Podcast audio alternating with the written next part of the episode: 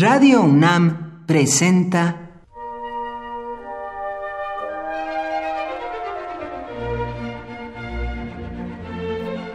Cuaderno de los Espíritus y de las Pinturas por Otto Cázares.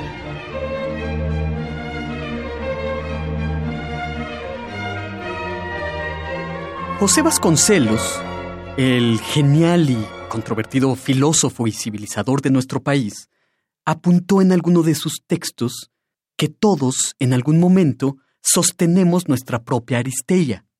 Aristeia llamaba a Homero, en la Iliada, a los combates más grandiosos, a las luchas más dignas de elogio que libraban los héroes. Batallas personales libradas con extremada valentía. Una Aristeia, para recordarse, es la que libró el vendedor de caballos Michael Kulhas en la novela corta del autor, perteneciente al romanticismo alemán, Heinrich von Kleist, un autor incomprendido en su época y quizás en esta también. En su novela de título Michael Kulhas, el comerciante de caballos de ese nombre dijo, yo no quiero vivir en un país donde no se respeten mis derechos. Y se da la lucha personal, a la Aristella, de poner fin a los desórdenes y a las injusticias, incendiándolo todo.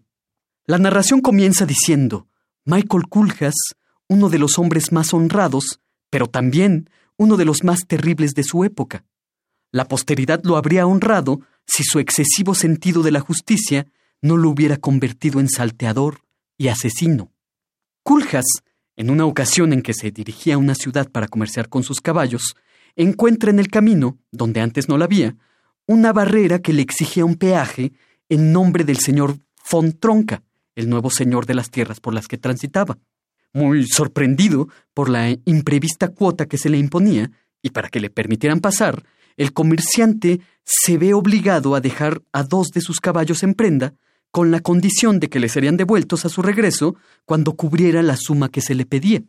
Pero al regresar, algún tiempo después, Michael Kulhas encuentra sus poco antes espléndidos caballos enclenques, famélicos, en tan miserable estado que podían morirse de un momento a otro. Kulhas monta su caballo asegurando que será justicia.